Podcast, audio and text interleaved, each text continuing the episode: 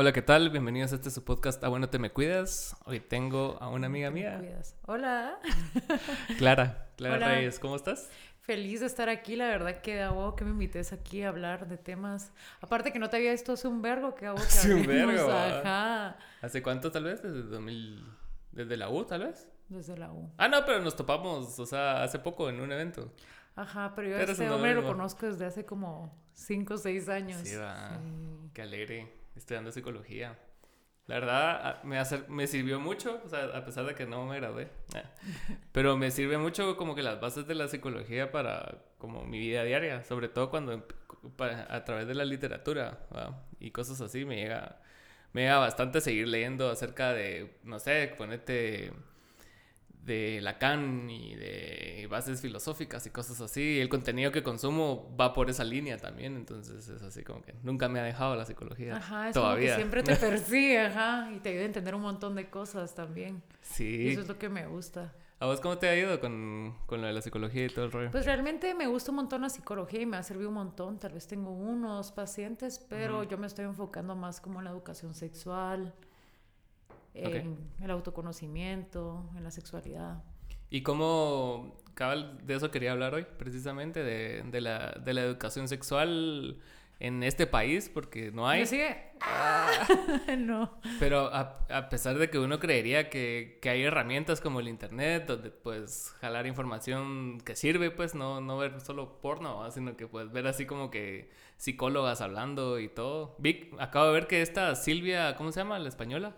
Olmedo. Olmedo tiene canal de YouTube y creo que también tiene entrevistas y cosas así, ¿verdad? Silvia Olmedo es como que lo que uno miraba cuando estaba chiquito Sí. en Telehit y decías, ah, esto es lo que sucede. Ajá, vos. Ajá, esto es un orgasmo con Silvia Olmedo. Pero aquí la educación sexual, horrible, Sí. horrible.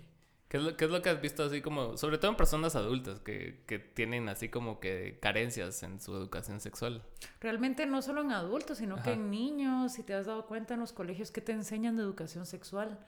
No hay educación sexual. Yo no recuerdo es- haber recibido clases de nada en educación sexual. Yo cuando era niña, a mí lo que me enseñaban era, mire, estas son las enfermedades venéreas, no quede embarazada. Y este es el condón, Ajá, eso es todo. Eso es lo único que me enseñaban, digamos. Y los adultos pues también están en esta mentalidad de no hablemos de sexualidad, eh, qué le voy a decir a mi hijo, no le voy a enseñar nada. Sí, sí. Y, Y, mujeres mucha vergüenza. y pasa mucho también con no mencionar ni el nombre de los miembros. ¿no? O sea, no puedes decir pene, no puedes decir vagina. no, porque le es decís así. pajarito y Ajá. no sé, otra cosa, pero nunca le decís los nombres que son. Y realmente es preocupante. O sea, al principio es como, ay, sí, eh, educación sexual, ajá, pero siento que aquí en Guatemala la tienen de un lado Sí, pues. y nunca, nunca te explican. No hay derechos reproductivos. De hecho, por eso hay muchas manifestaciones Claro. para que exista educación sexual en Guatemala, porque abarca un montón de cosas y no existe. Lo que te enseñan en el colegio es a no tener enfermedades venéreas. Sí, te enseñan. Ajá, y, ajá. y a no quedarte embarazada. Eso es lo único que te enseñan. Los adultos también, o las mujeres, crecen con mucha vergüenza y culpa, así de que no podemos hablar de ese tema porque, qué clavo, Sí. o porque estás hablando de eso, eso es privado.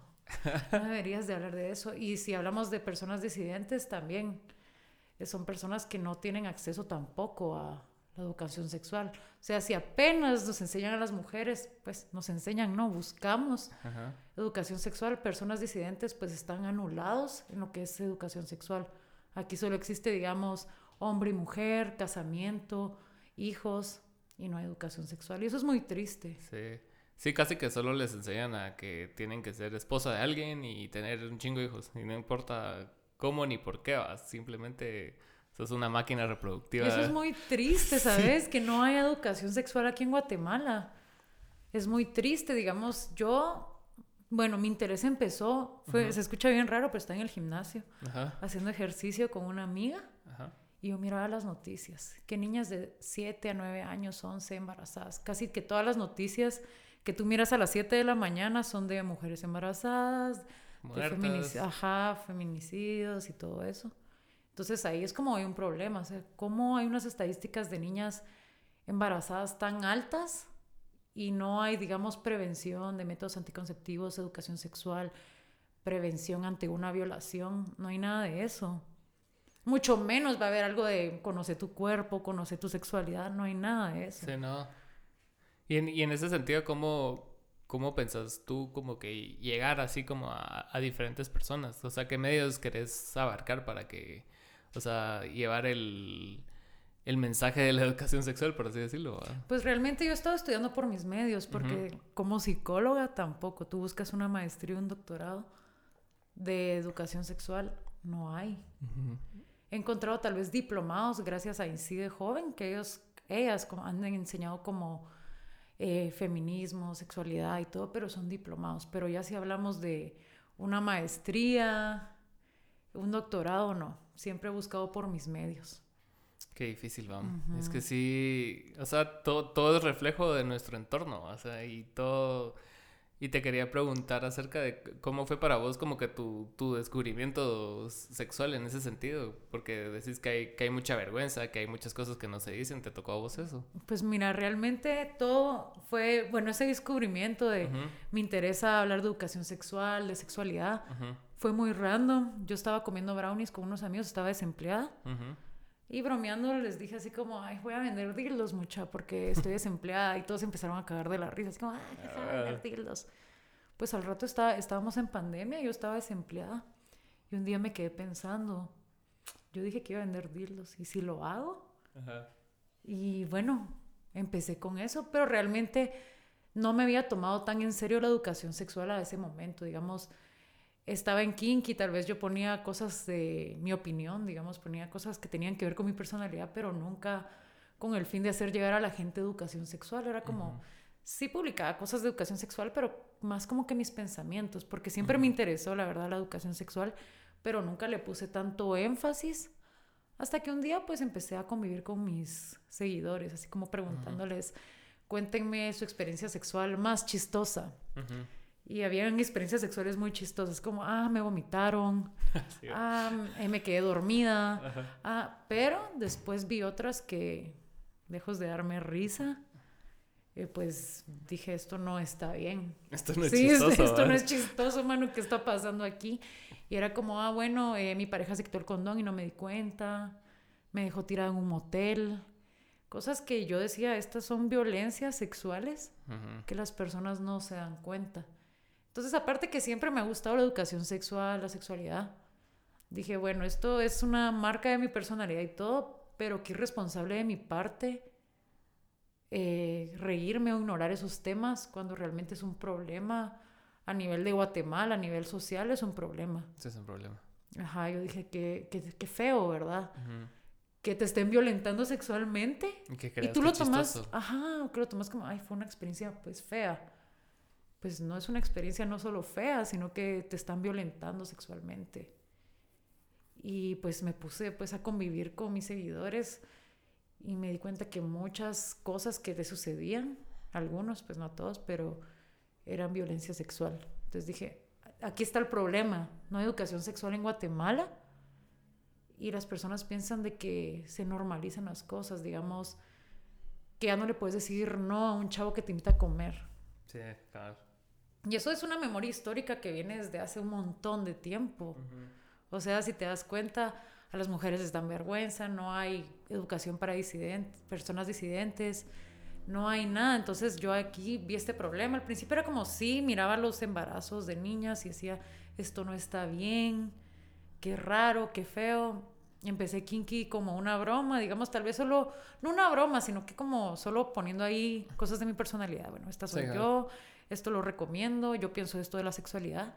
Pero cuando empecé a ver eso, dije, no, no, esto no se puede quedar así. Y si tengo que educar con algunas cosas por medio de historias, por medio de una plataforma virtual, lo voy a hacer. Porque no es normal que esta memoria histórica esté arrastrando a estas generaciones, de, o sea, estas generaciones. Es que es increíble, ¿va? O sea, vos creerías de que por ser jóvenes y por tener como más No. acceso a información va a ser diferente y al final todos somos presa de lo mismo, ¿va? También hice una encuesta con mis seguidores y les dije así como, ¿cuál fue la primera vez que ustedes, qué es lo que han aprendido? Y han aprendido sexualidad por medio del porno. O sea, Sí. y todo está, pues... ¿cómo O con tus digo? cuates, ¿va? que ven porno. Ajá, eso no es la verdadera sexualidad, eso no es real.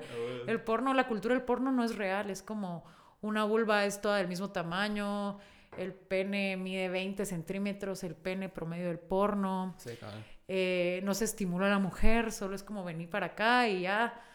Y un montón de prácticas que no son consensuadas o que realmente en la sociedad actual pues no es como que te va a gustar. Sí. Ni tú como hombre vas a venir, venir para acá y, ah, y yo, ay, va, está bueno con alguien más, ¿me entendés? No es así. A ver, que, que te pedís un servicio y solo entra el visado. Ajá. Y eso es lo que aprende la gente. Yo he preguntado así como, ¿cómo? Y de hecho yo, hablando de mi experiencia, Ajá. como yo cuando era niña empecé a preguntarme acerca de temas de sexualidad Ajá. buscando porno, porque realmente tus papás no te explican nada. Es un tema tabú, es un tema que no se puede hablar en casa. Ay, mija, ¿cómo vas a creer? Eso no se hace. Ajá, y no hablo solo de, pues, de mi generación, hablo de las generaciones incluso del 2023. Sí. Hay mucha vergüenza, sobre todo de mujeres.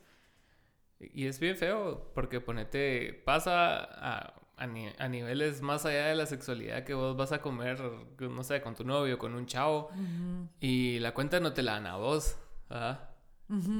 Se la dan a él, así como. Rápido, asumen así como que ah, el hombre paga, el hombre es el que va. Entonces son, son como cosas que tenemos bien constituidas como, como sociedad al final del día, ¿va? Y, y al final tenemos que ir desaprendiendo las poco a poco, pues, pero también con educación, pues no es solo es así como que, "Ay, esto no sirve y esto es lo que sirve ahora, sino que es así como que un proceso, ¿no? O sea, de, de ir aprendiendo, de que la gente se interese en informarse, ¿va? Y de construyendo, y aunque la gente se interese en informarse, hay muchas trabas para quienes queremos enseñar educación sexual. Primero, no hay maestría. Segundo, Ajá. las plataformas virtuales de educación sexual las bloquean. Las bloquean. Me han bloqueado bastante Kinky. Ah, la. Me han hecho Shadowban, que no puedo eh, poner un post porque me lo, no se puede ver. Ajá. Eh, muchas veces no he podido ingresar a mi cuenta porque ha sido reportada. Sí, pues. Y realmente, ¿qué es lo que yo publico? Es educación sexual. Ajá. O temas de sexualidad. Claro. Entonces, imagínate desde dónde viene esa memoria histórica. Sí. Desde del siglo XIX. Y, y aparte son plataformas internacionales, pues, o sea, no lo estás haciendo en una plataforma guatemalteca, digamos, sino que estás usando Instagram, estás usando, o sea, plataformas de otro país que igual, igual se están comportando de la misma manera, pues, ¿verdad? Sí, es que esto tiene una memoria que es desde hace muchos años. Realmente la sexualidad en la mujer empezó a tener un poquito más de interés en los años 50. Sí, reciente. Pero ¿verdad? imagínate, no es tanto. Entonces, antes a nosotras Freud nos decía histéricas. Entonces, esta, esta enfermedad imaginaria de Freud venía con un montón de peso hacia nosotras. Y realmente esta culpa ha ido hasta el 2023, Sí. quizás hasta el 2024, 2025. Y esta enfermedad era porque yo como mujer no podía enojarme, Ajá. no podía sentir placer, no, te- no podía tener deseos sexuales, porque eso ya me hacía una mujer histérica. Entonces crearon el consolador, entre comillas, porque a mí la palabra consolador, eh, pues no, no me gusta. ¿Por qué? No me gusta porque primero crearon Que esa está consolando, palabra así. de, de hecho, Freud dijo, bueno, consolador porque es consuelo, de que tenían que consolarnos. Digamos, yo estaba histérica por Ajá. tener deseos, por enojarme, por decir que algo no era injusto, que algo no era justo. Ajá. Y venían aquí y me daban pues un consolador, entre comillas. Entonces, ¿por qué no me gusta la palabra? Si bien otras personas pueden decir, pero está bien, o sea, un vibrador puede consolar, pero realmente, ¿por qué no me gusta esta palabra? Porque viene con el peso histórico de Freud y de la histeria femenina, como una mujer enferma. Sí, pues, Entonces. Muchas personas, de hecho he tenido este debate con algunas personas como mano, pero esto realmente podría consolar. Sí, pero si te pones a estudiar la historia, realmente el término consolador es muy machista. Y carga a la mujer con la sexualidad con culpa también. Sí. Es como, ay, estoy muy mal, necesito ser consolada. Sí, cada vez como que vos sos el problema. O Ajá, sea, estoy que mal. Por sentir algo, algo, pues. Mi ¿va? sexualidad está mal, me voy a consolar porque estoy mal de la cabeza. Eso era la historia femenina. A huevos. Entonces, imagínate, hasta los años 50 se desmintió, esa enfermedad nunca existió. No tenía bases O científicas. sea, que ¿qué es? O sea, de histeria. Ajá, no tenía bases científicas y en los años 50 fue como, bueno, esto no existe. Entonces, por eso esa palabra no me gusta. Realmente ya cargamos las mujeres y otras personas con mucha culpa para decir que me voy a venir a consolar, solo por autoconocer mi cuerpo. Sí, porque si, si lo vemos así, ponete del lado del debate, de, de que la Mara lo vea como algo que sí consuela, no está teniendo en cuenta como la carga histórica que trae la palabra, o sea, solo, solo lo estás viendo como significado en, en letras, o sea, Exacto. o sea, etimológicamente sí está consolando, pues, pero o sea, si, lo, si ya lo estudias con toda la carga que trae detrás, ya es otro pedo. Que pues. consuelo, ajá. Ajá. Yo tal vez necesito placer.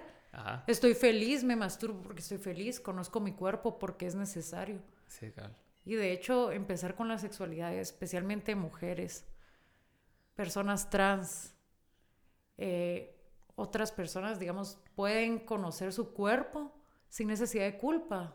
Todas las decidencias también vienen con culpa. Tú no puedes venir a ser aquí una persona trans y hablar de tu sexualidad abiertamente. O sea, sí- Lo digo sí, por mis no, amigas trans, que las amo, pero Saludos realmente no puedes hablar de tu sexualidad abiertamente porque te juzgan. Y mujer también. Ay, que si hablas mucho de tu sexualidad, mano, resérvate tus comentarios, te estás pasando. Y es muy normal aquí. En cambio, si lo miras como un hombre, es así como, ah, qué cabrón Felicidades, cerote". ajá. Así que Tuviste sexo hoy, felicidades. Ah, ¿Cuándo a un hombre le han dicho que se ha consolado? Decime eso. Eso estaba pensando ahorita. Ajá. ¿Te estás consolando por masturbarte? Pues no. Solo te masturbas y, ya. Y de hecho también me he puesto a escuchar como otras opiniones. Escuché pues a dos chicas que contaban de que ellas cuando tenían que hablar de su sexualidad pues se sentían con culpa. Y creo que esto nos ha pasado a la mayoría de mujeres. Por lo mismo de que venimos cargando esto, ¿verdad? Este tabú, este que no podemos hablar. Hay mucha culpa. Y estas dos chicas pues le preguntaron a, a un chavo, le dijeron, mira, ¿y tú has sentido culpa alguna vez? Jamás. Pero si te das cuenta, este es un tema que sí le afecta a la sexualidad, especialmente femenina. Las violaciones también tienen que ver mucho con eso. Eh, tienes un primo violador, mira, cállate, vas a... Son temas muy gruesos, la verdad, la Sí, educación agua, sexual y la sexualidad, que se, que se encapsulan nada más en algo como tabú, que no se puede hablar cuando realmente es necesario. Tan- Sí, yo, yo siento que es como bastante indispensable como el, el crear esos campos de conversación. O sea, no solo en páginas como la tuya, pues, sino que, que ya que ya ese diálogo se lleve, que, que trascienda, pues, que trascienda pequeños espacios, pues, porque yo siento, pues, desde mi visión, va, que no, no es que sepa mucho, pero que ese tipo de conversaciones se manejan en espacios seguros hasta cierto punto, pero no, no, no han logrado como tra- trascender ese tipo de espacios, pues el, el discurso no, no ha permeado a la sociedad, pues, o sea, es así como que tú lo puedes tener en tu página, la otra mara lo puede tener en su página, pero ya si lo llevan a, a un discurso así como más, más grande, a, a más personas, como que la mara todavía tiene ese rechazo, pues, ¿va? Entonces como que todo lo que construiste en ese, en esa pequeño, en ese pequeño espacio no, no, está, no está llegando a la sociedad. Sí, realmente las, las personas que queremos ser educadoras sexuales lo hemos hecho por medio de esos espacios. Ajá. Sí, hablo de Rebel también, que han querido educar por medio de esos espacios, porque realmente no hay tanta información o no hay tantos espacios para nosotras para educar educación para enseñar educación sexual. Es que qué pisado, o sea... Es duro. ¿Y vos cómo crees que pueda, pueda tener un giro así en el sentido de que, de que sí llegue a más personas? Pues? O sea, ¿cómo, cómo se rompe primero el tabú? Seguir informando y no rendirse jamás con eso. A mí me ha costado porque me han manejado mi página, no toda la gente me ha apoyado con el tema. Eh, ¿Gente de quién? ¿De tu círculo? A veces de mi círculo, ajá, no me han apoyado porque todavía en la sociedad guatemalteca es un poquito mal visto, pero realmente así como no, no se habla mucho de estos temas en algunos espacios, también hay espacios seguros de mujeres que te abren las puertas para que hables un poquito de sexualidad. Sí, entonces yo siento que ahorita pues los círculos son de mujeres que nos estamos apoyando y estamos normalizándolo porque realmente es algo normal, es como conocer tu cuerpo. Tú te enojas y te duele la cabeza, ya sabes que cuando te enojas te duele la cabeza. Autoconocerte desde el placer también es una herramienta básica para tener límites, para decir esto me gusta, esto no, esto lo permito, esto no. Entonces, una mujer que sabe de su sexualidad, que se conoce, también va a saber poner límites en su vida. Porque se conoce, es como tú, ay, me enojé o tuve un mal día y me duele el estómago. Sí, cabal. Ya sabes cómo controlar esa emoción. Igual cuando tú sos dueño de tu placer y te autoconoces, también sos capaz de poner los límites con tu placer y permitirte ser más autónomo con lo que querrás. Es que sí, uno nunca va tras, tras leer sus propios límites, pues, o sea, porque alguien más lo haría, o sea, si algo te molesta, paras de hacerlo, pues, no es como que, ah, me duele, sigo, Ajá. no me gusta, voy a seguir, ¿no? Pero pasa mucho porque estamos inculcados con culpa, entonces es importante saber que la sexualidad es política Sí. y es una decisión mía. Digamos, mi sexualidad, lo que yo decido, lo que yo quiero, mis gustos son míos. Cabal. pero es algo que todavía estamos como personas que nos queremos dedicar a la educación sexual o a la sexología, todavía estamos pues estudiándolo desde otros medios. Y en otros países sí hay maestrías y eso, o sea, Sí, ¿en dónde? México, Sí, pues, España, pero Guatemala no. Sí, en Guatemala no. sí, que pisado. ¿Y, ¿Y cómo empezaste vos como en el... En, en educarte en educarte acerca de educación sexual, o sea, que empezaste a leer, que empezaste a ver, o sea, que, ¿cuáles fueron tus primeros pasos? Mira, realmente yo sigo aprendiendo. Todavía me falta demasiada teoría que aprender, me falta un montón. Pero empecé con podcasts. Empecé a leer historia y empecé así a leer artículos, a informarme con chicas que sabían también. A mí me gusta aprender también si estoy equivocada en algo, si algo pues no lo estoy aprendiendo bien, pues me gusta hablar con chicas que saben de los temas.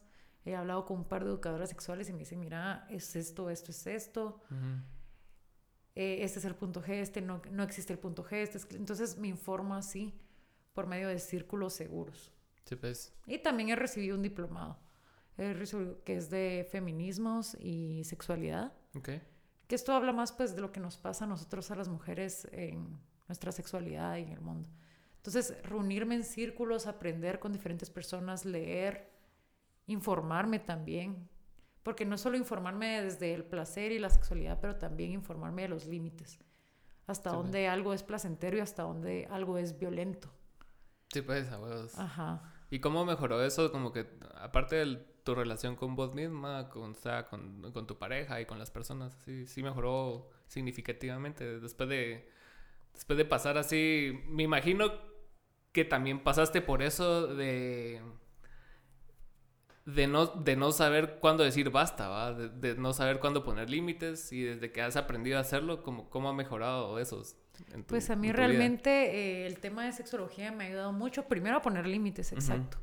Porque a mí tal vez me invitaban a comer antes, digamos que unos cinco años atrás me invitaban a comer y, y pues no es que me tenía que ir con la persona, pero era como, ay, qué pena, esta persona no me gusta, eh, le voy a dar un abrazo, pero con pena, siempre uno, uno con Un pena de, ajá, uno con pena de necesito irme de aquí, pero no lo quiero rechazar porque me invitó a comer. A huevos, ¿Desde cuándo invitarnos a comer tiene que ser sinónimo de irnos con alguien? Sí, claro. Límites así también me enseñó mucho a saber de cómo relacionarme con las personas. Como que te de- sentías en deuda, digamos, o sea, Sí. porque alguien- sí, o sea, hablando desde mi experiencia personal, Ajá. saber de sexología y educación sexual me ha ayudado muchísimo y aún sigo aprendiendo. ajá. Puede que algunos términos todavía los esté aprendiendo, todavía los esté puliendo un poquito, pero me ayudó mucho en eso. Primero, a saber cuáles son mis derechos como mujer, hasta cuáles son mis límites, qué es violento, qué no es violento. Ujú.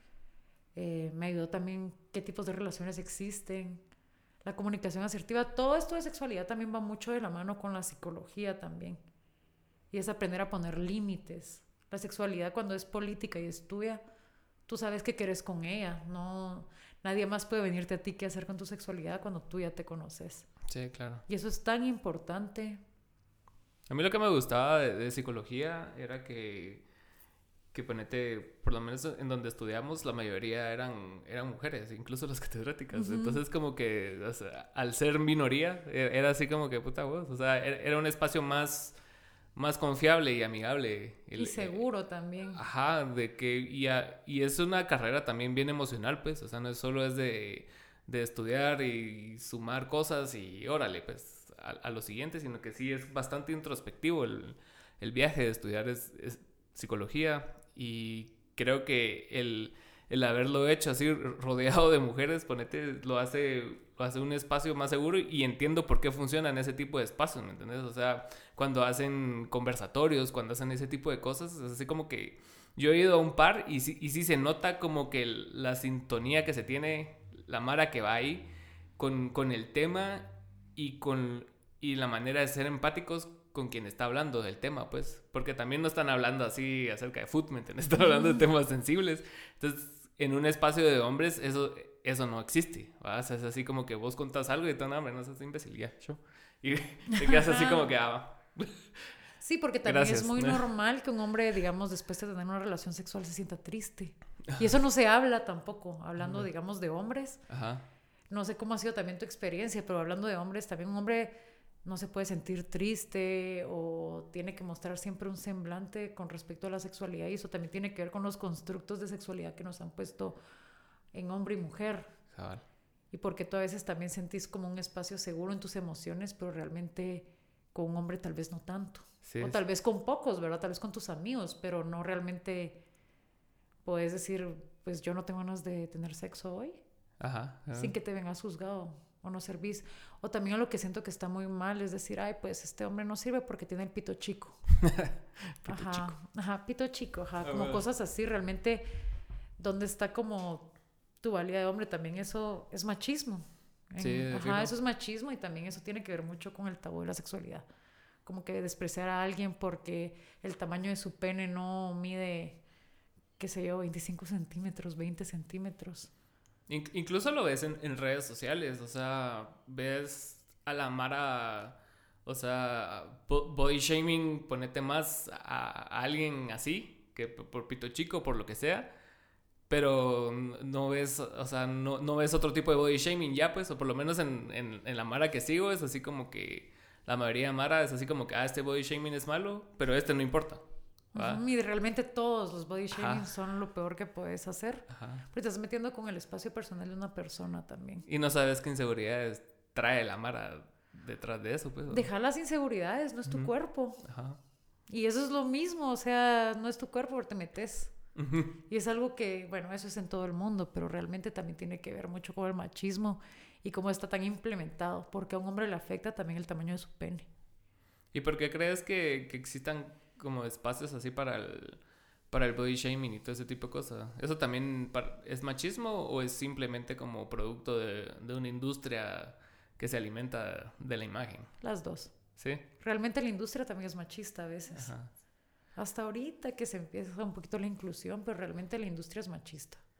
Sí, o sea, ponete quienes manejan las empresas usualmente son hombres blancos, o sea, en, su mayoría. No, y si miras los anuncios denigrantes de los desodorantes Saks, donde salen chicas canchas y que persiguen a un hombre en un arca de Noé. Yo una vez vi un anuncio de esos y me, me enojé muchísimo. Era un chavo que se echó un axe. Ah, ya, sí, sí, sí. Y como si fuéramos animales. O sea, ¿qué quiere decir eso? Las chavas, pues todas eran rubias, altas, nariz respringada, abdomen plano, modelos con tacones. Siento que la industria en sí es machista y también por eso un hombre puede sentirse acomplejado por su cuerpo, eh, por no ser tan varonil, por ser también muy emocional, por hablar de sus emociones abiertamente, porque realmente la industria en sí, las grandes industrias son machistas, si te pones a verlo desde la perspectiva social. De sus comportamientos. Ajá, porque realmente hay un prototipo de hombre y hay un prototipo de mujer. Sí, En la industria un hombre pues varonil que tiene muchas mujeres, de que él sí puede tener sexo eh, con quienes quiera y siempre va a ser premiado y aplaudido. Y una mujer, pues, que necesita tanta aprobación masculina en la industria, tiene que ser eh, eurocéntrica.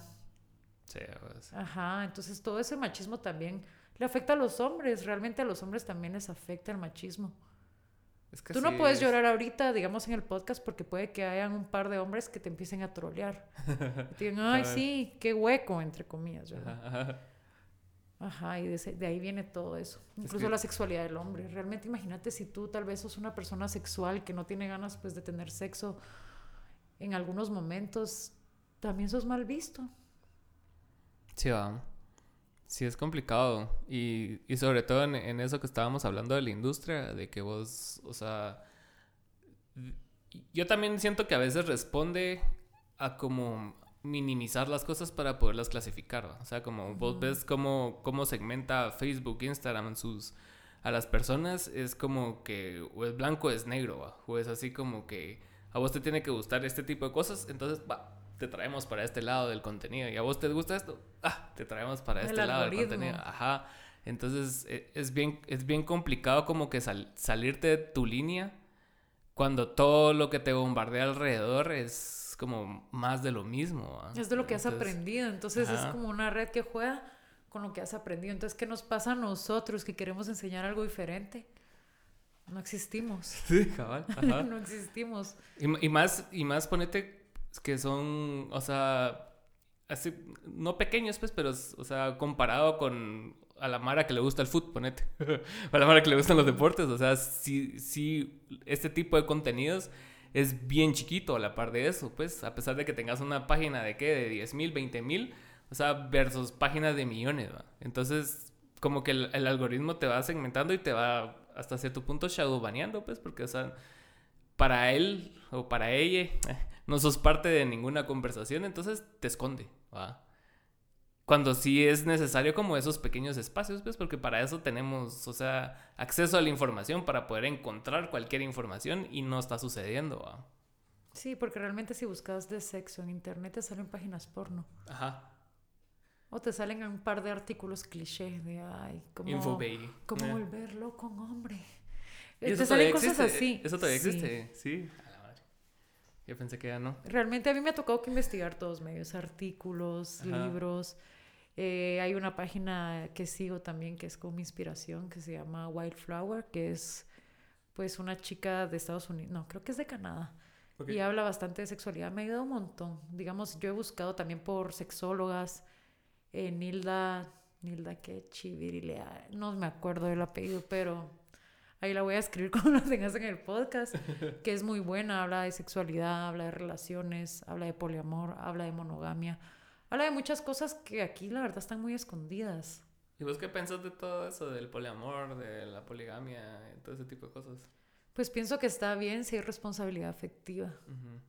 Si realmente puedes ser asertivo y tener la carga emocional, pues también de ser responsable con dos personas. Si tú puedes, O sea, ajá, imagínate.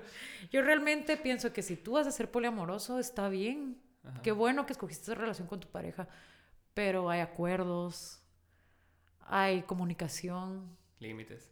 límites, asertividad. No es tan, no es, yo siento que también parte de las personas piensan que la poligamia es salir con un montón de personas sin acuerdos, sin compromisos ni nada. Eso es una relación abierta. Sí. Sin embargo, una relación abierta también tiene acuerdos y compromisos, pero la poligamia requiere más responsabilidad todavía.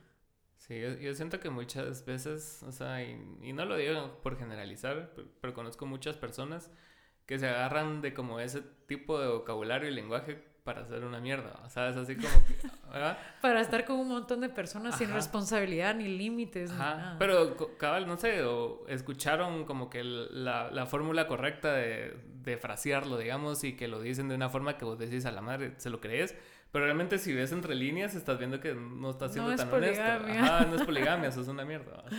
Sí, y es que es lo que pasa un montón, por eso no hay información, porque realmente la poligamia es una gran responsabilidad, no es como, ay, sí, eh, hoy voy a salir con esta persona y mañana con este y mañana con esta y todos felices y paz y amor. No, no es así.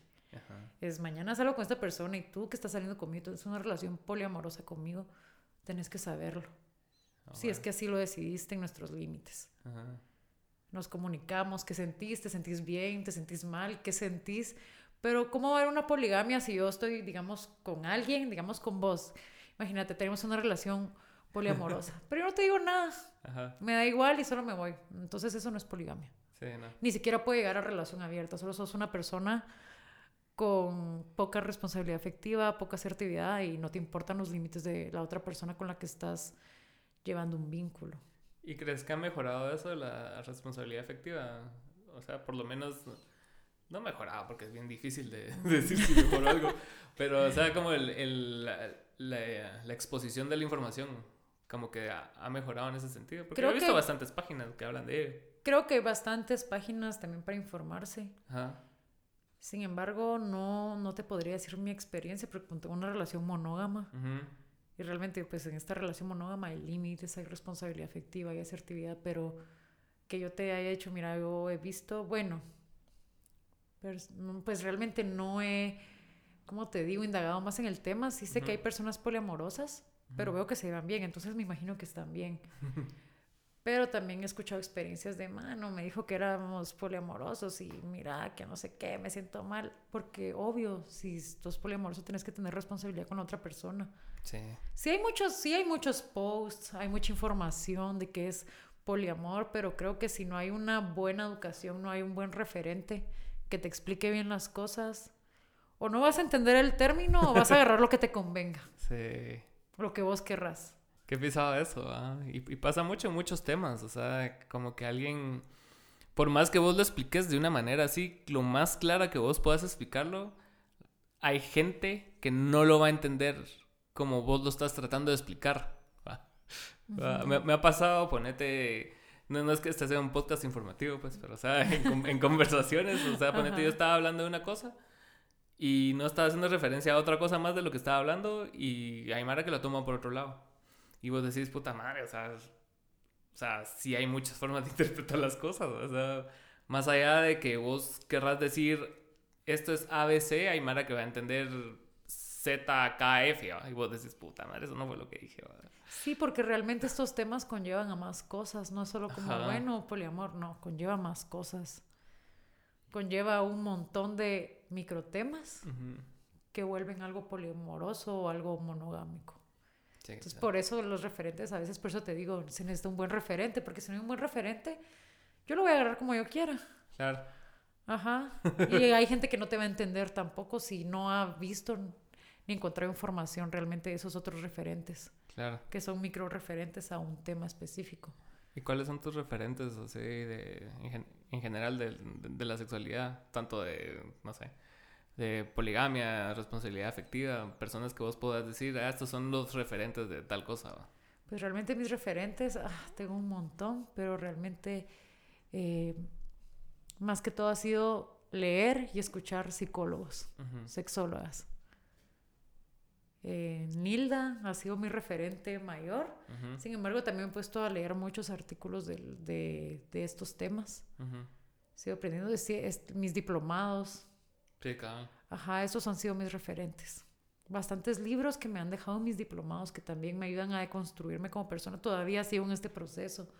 Hay términos que todavía me cuestan, que todavía digo, mm, tal vez de este término no lo entiendo muy bien y prefiero pues no hablarlo, porque tampoco voy a venir aquí a desinformar a la gente. Sí, claro. Ajá, y realmente más que todo son psicólogas, sexólogas con las que yo he tenido referentes.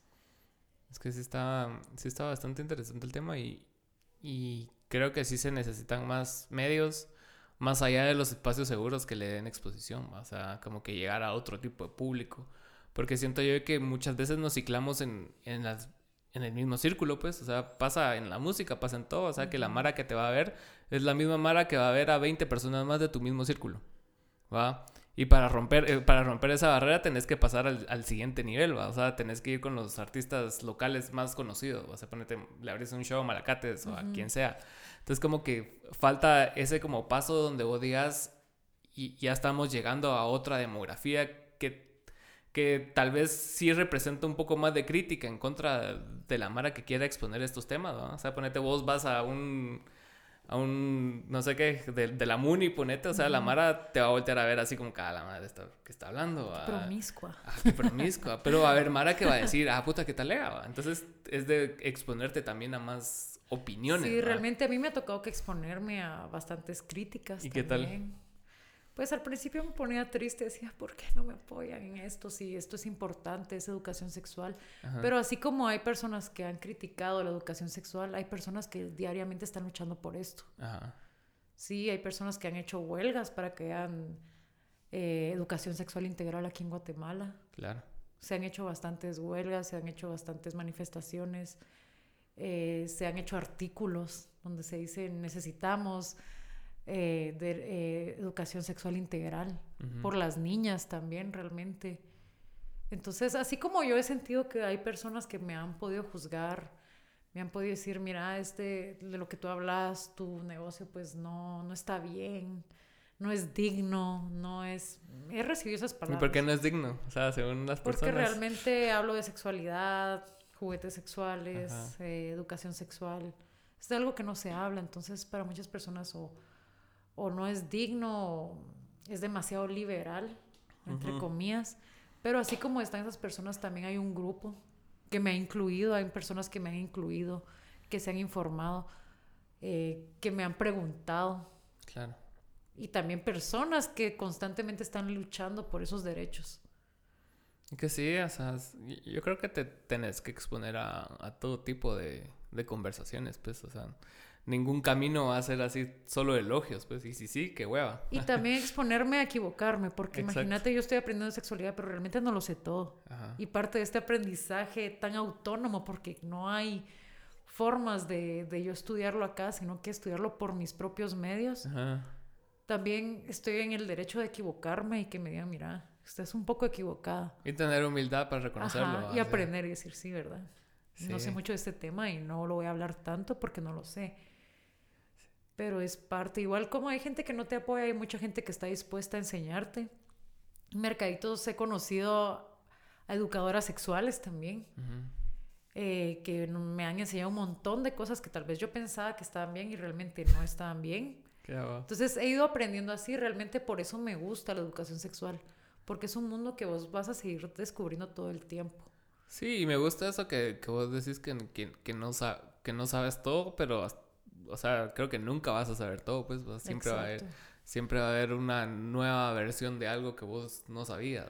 y es constantemente eso, se trata también mi propio, digamos, camino de la sexualidad. Si hablamos de mi propio camino de la sexualidad, es estar desaprendiendo constantemente y también agregando nuevos términos a lo que yo considero mi sexualidad.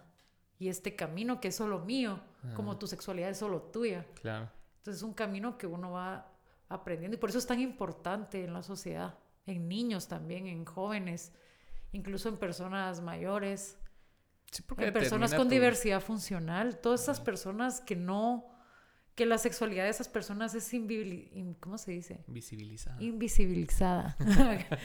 Estas personas no saben, o sea, no tienen información de o son o no, no las no las ponen digamos solo como que en sexualidad digamos hombre mujer ambos con dos piernas, dos manos, eh, completos. Eh, eh, no, no, te, no te explican cómo una persona, pues...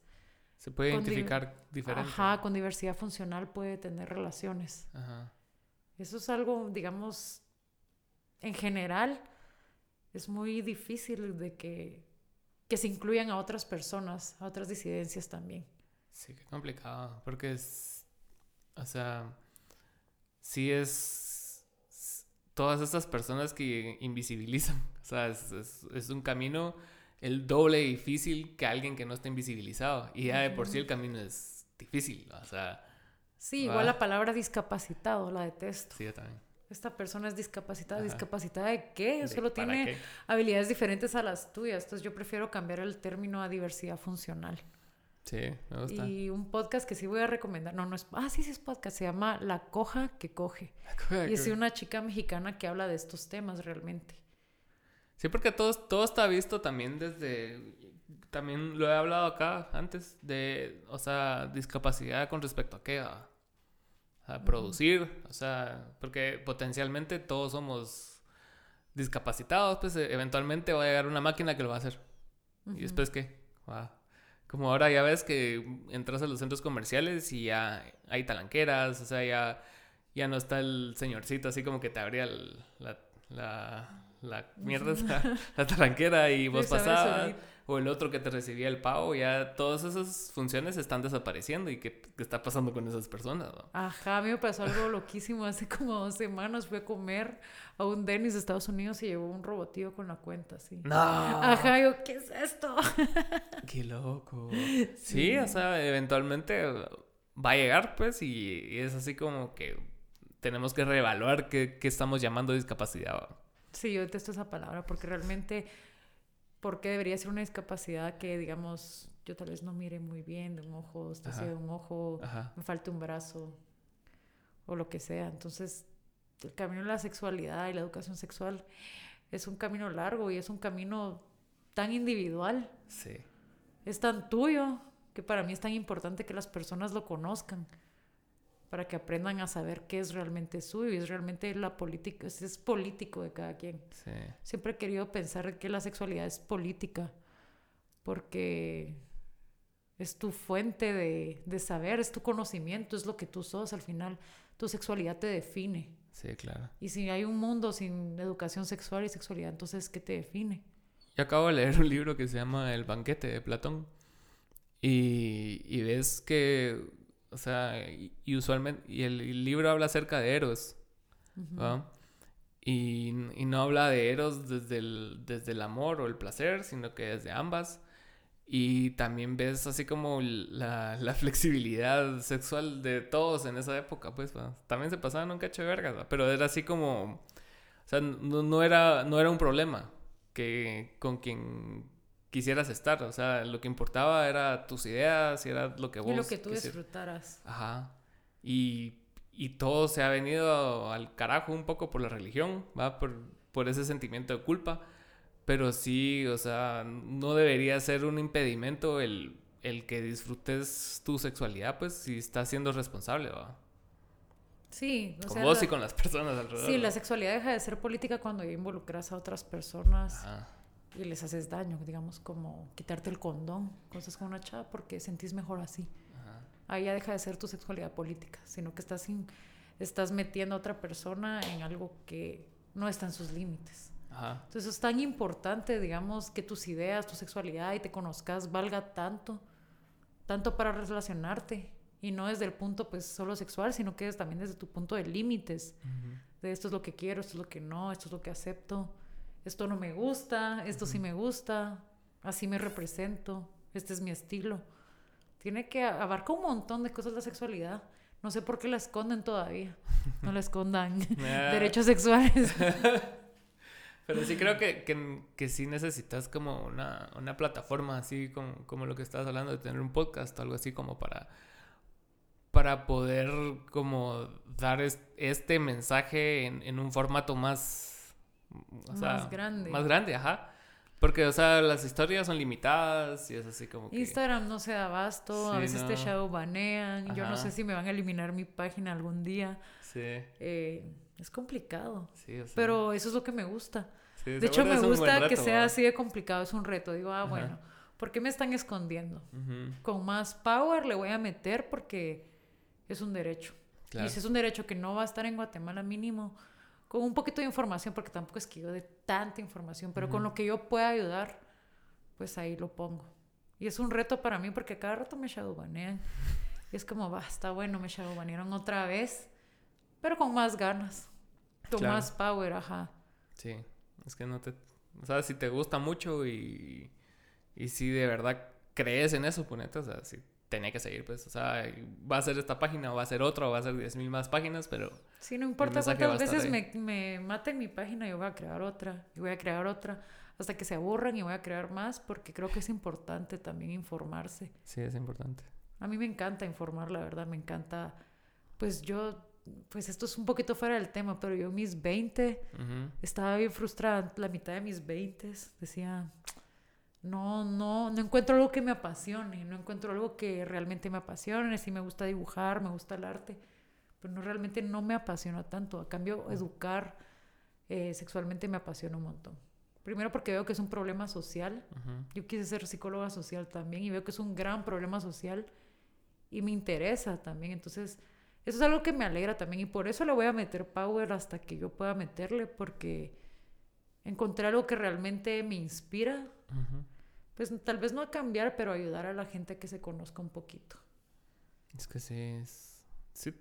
O sea, y si te inspira a vos y, lo haces con pasión, va, o sea, a la gente le gusta ver a las personas apasionadas por sus cosas, pues, o sea, vos miras un video de alguien que le gusta el badminton y ves que ese Que pisado le amor. llega y lo dice con amor y con energía, o decís, puta, ¿qué tal? Yo- sea, tal vez no voy a jugar badminton, pues, pero me, me llega eso, pues, y eso es como que... El lo- amor que le pone a las cosas. Exacto, y eso es lo que tenemos en común, o sea, independientemente de la disciplina, es así como que vos ves a alguien hablar de algo que le gusta un vergo y es así como que, puta, a vos que le va a ir bien si le gusta, o sea, y tal vez no se vea reflejado solo en dinero, sino que en impacto, en cosas así que vos no puedes, eh, no sé, hacerlas tangibles. Iba a decir tangibilizar, pero no sé si existe. pero, o sea, ves a las personas hablar de lo que le gusta y hacer cosas que le gustan y, y sí van a arrastrar, o sea, van a arrastrar con el ejemplo o van a arrastrar con lo que sea, pues. Y, y, te insto a que continúes tu camino. Sí, sigo mi camino. Sí, yo lo voy a seguir. No importa cuántas trabas me ponga la vida, yo voy a seguir. Y trajiste cosas, ¿no? Sí, traje cosas. A ver, presenta el producto. A ver si sale bueno, este es un dildo de Avant y es súper suavecito. Y se llama Pride porque tiene la bandera. Tócalo. Siéntelo. sí, ya lo toqué antes de entrar al aire, pero me llega. Qué buena textura. Sí. y me estabas contando que siempre traes cosas así como que se vean bonitas, ¿no? Sí. No traigo cosas jelly porque son malas para el cuerpo. Si alguien está viendo este video, no compren cosas de jelly porque eso guarda bacterias, huelen mal. El jelly es el que es más brillante. Y Ajá, uno de esos dildos que brillan. no los recomiendo. Guardan bacterias, al rato huelen mal, aunque tú los laves miles de veces. no son pues. buenos para el cuerpo. También traje este. Voy a ver si, si traje batería con este. Ah. hola. este es un, es un succionador.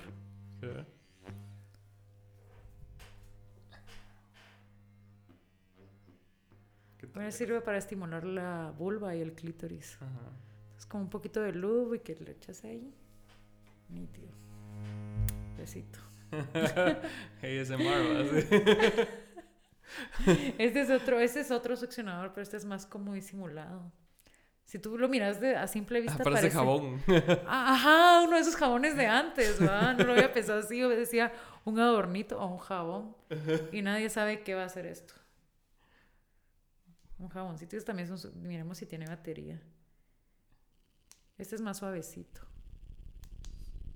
Estamos con... ¿Cómo es que se llaman esos programas donde pones los productos y se escucha? ¿Será que se escucha? Como la mara que se pone, no, no, no sé, ponerlo, ponerlo del lado de frente, del otro lado. Ahí se, se escucha. Eso está bien lindo. Míralo. Que si suena, ¿no? Sí, ese es más suavecito. ¿Este, este tiene velocidades? Sí, tiene siete velocidades. Este es más intenso. ¿Siete velocidades?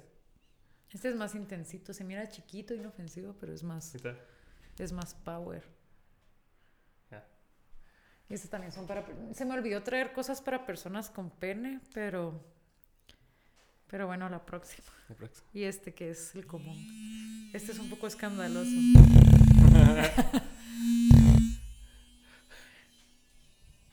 Este sí está así potente, ¿verdad? Ese está power, solo tiene una velocidad, pero está power, no necesitas más con esa velocidad que tiene. Qué interesante.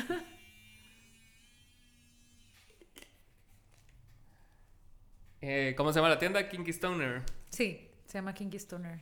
Solo Kinky Stoner, no Kinky.stoner. Ah, nada. Kinky Stoner GT. Ah, ok. Y tengo Kinky Stoner GT 2 porque me estaban baneando la otra cuenta. Entonces, para que me sigan en la otra, si la otra deja de existir.